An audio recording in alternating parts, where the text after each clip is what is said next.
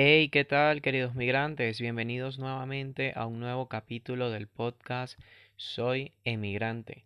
En este nuevo capítulo pues vamos a reflexionar sobre, digamos, una de las cosas que más cuesta pensar.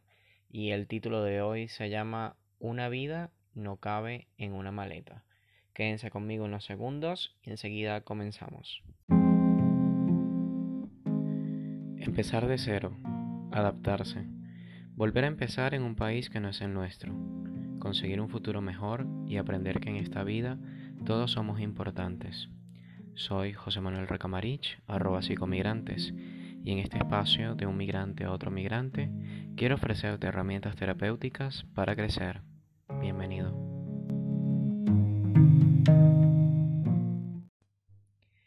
Pues empezamos entonces este capítulo hablando un poco sobre lo que realmente significa para un migrante desde el punto de vista psicológico una maleta.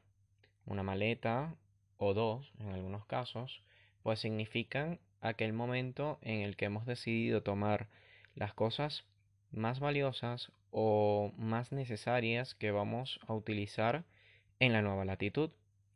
Realmente creo que el momento emocional más fuerte que tiene una persona justamente cuando decide emigrar es saber qué colocar dentro de esa maleta, qué nos va a hacer falta, por orden de prioridades prácticamente terminar decidiendo qué es lo que vamos a llevar, qué es lo que vamos a dejar, pensar un poco quizá si probablemente no entra todo en la maleta o en las dos maletas, depende del destino que vayamos si el boleto aéreo que compré pues incluye maleta, no incluye maleta, si tengo que pagar sobrepeso. Eh, posteriormente pues pensar quizá, bueno, ¿será que es que ya una vez que esté en el otro país y empiezo a trabajar y empiezo a producir mejores ingresos, pues decirle a algún familiar que me envíe alguna caja con el resto de cosas que no traje, etcétera, etcétera, etcétera. Y la verdad es que una vida no cabe en una maleta, aunque muchos por allí tiendan a, determinar la maleta como un objeto emocional donde vamos a ir incluyendo ciertas cosas que son prácticamente necesarias y, que sí, que sí es posible meter toda nuestra vida en, una maleta. Realmente no. El equipaje es una cosa y la vida es totalmente otra. Y lo que siempre digo yo, o sea, eh, lo primordial que tiene que emigrar, ya emigró.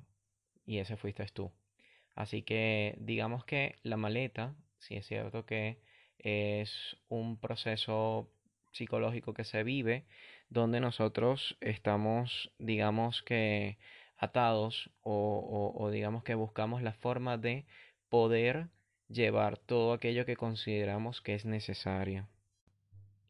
Y eso que es necesario me hace recordar mucho al aspecto donde tenemos que decidir.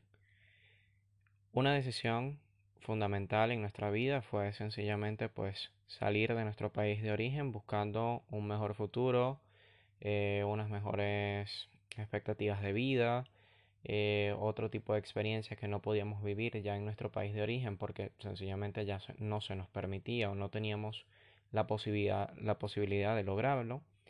Pero lo cierto de todo esto es que al hacer la maleta hay que tomar decisiones. Son decisiones importantes donde probablemente queramos incluir recuerdos como fotografías, eh, algún tipo de álbum de fotos, aunque esto evidentemente hay algunos migrantes que no lo pueden hacer porque viajan por una vía irregular, hay digamos que algunas dificultades y bueno, se, se presta mucho al tema de extranjería a digamos tener cuidado con aquellas personas que viajan con este tipo de recuerdos porque tienden a ser personas que bueno que se van a quedar y que no van a hacer su proceso eh, migratorio lo más legal posible, ¿no? Pero eh, digamos que tendemos mucho a incluir recuerdos dentro de ese equipaje que vamos a llevar, intentamos incluir una ropa que se adapte al clima al que vamos a, vivir, por lo menos los primeros 3-4 meses de, de, nuestro proceso migratorio. Tratamos de incluir, digamos que, todos los objetos personales que sean necesarios, em, obviamente documentación que vayamos a necesitar, etcétera, etcétera, etcétera. Pero realmente el tema del equipaje es un tema bastante controversial dentro de lo que sería el proceso psicológico que vive el migrante. El equipaje es reducir toda una vida a un equipaje que realmente es imposible que pueda entrar allí todo lo que has vivido o todo lo que eh, realmente vas a necesitar. Y es allí donde vienen las prioridades. Yo considero que hacer una maleta para emigrar es realmente un gran aprendizaje, donde tenemos que tomar prioridades con respecto a lo que realmente es necesario, a lo que realmente eh, es indispensable llevar y a lo que realmente vamos a necesitar porque a fin de cuentas muchas veces llenamos nuestras casas de cosas, llenamos nuestras oficinas de cosas, llenamos, digamos, nuestra mente de situaciones, conflictos y realidades que no son necesarias y que sencillamente por ese afán de quizá tener, tener, tener para sentirte protegido, sentirte en tu zona de confort, termina siendo algo bastante perjudicial porque dejas realmente lo que es importante. Saber que evidentemente lo que es importante no es lo mismo que significaría lo que es urgente. Entonces, saber que bueno, que, que vamos pasando por un proceso difícil, ya el hecho de tomar la decisión de emigrar seguramente te ha movido un poco la fibra emocional. Saber ahora que tienes que reducir los años que tengas de vida en un equipaje que puede ser un equipaje de mano, que puede ser una sola maleta de 20 kilos, o que pueden ser dos, porque afortunadamente el boleto que compraste tiene la posibilidad, o tú has gastado incluso un dinero extra para poder llevar un equipaje adicional, pero que realmente sepas que lo importante es que quien emigra eres tú.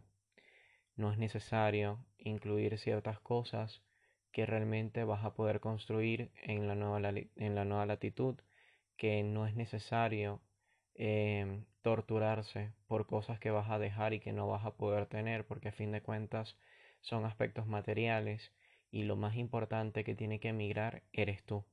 Es tu conciencia, es tu vida, es digamos que tu experiencia y toda la actitud y las herramientas internas que tengas. Eso es lo importante.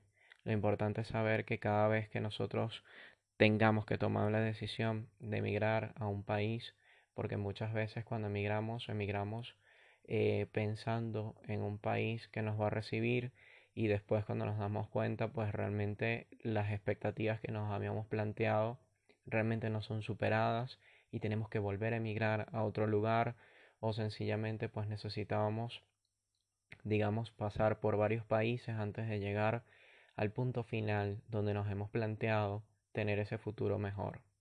Entonces, saber que bueno, que la vida de una persona no puede entrar en un equipaje es inhumano y es realmente digamos estresante llegar a pensar que podemos realmente reducirnos a eso cuando realmente no es así.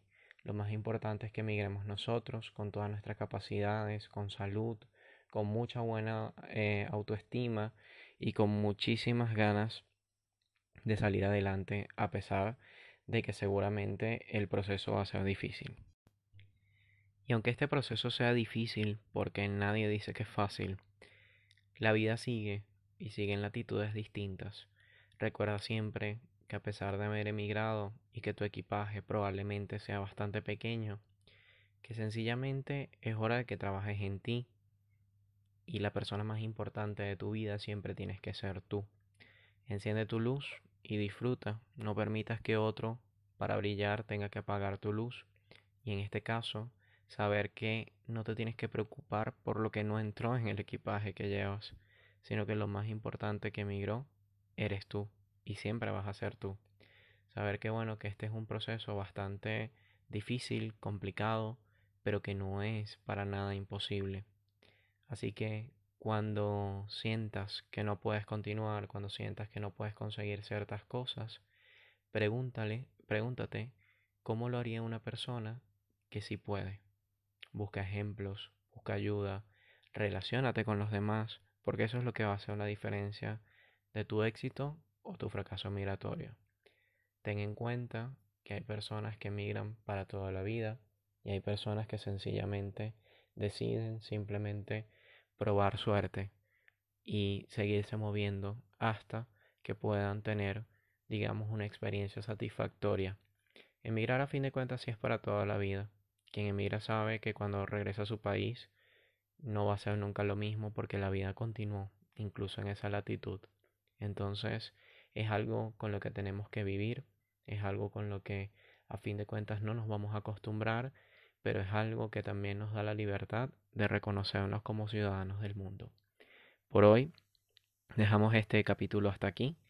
Espero que les esté gustando. Recordarles que em, el podcast Soy Emigrante es una continuación del libro Soy Emigrante que lo tienen en Amazon, en todas las plataformas de Amazon, que pueden adquirirlo a nivel de ebook o simplemente la edición impresa y que está allí justamente para eso, para ayudarlos, para animarlos, para darles herramientas que sean eficaces en su camino migratorio y que, bueno, seguimos viéndonos, escuchándonos, leyéndonos en lo que serían las redes sociales. Estoy en Instagram, en Facebook y en YouTube como arroba psicomigrantes. Así que por allí también podemos continuar un poco más con esta temática. Que tengan pues un excelente y maravilloso día. Y pues nada, nos seguimos escuchando en un próximo capítulo del podcast Soy emigrante.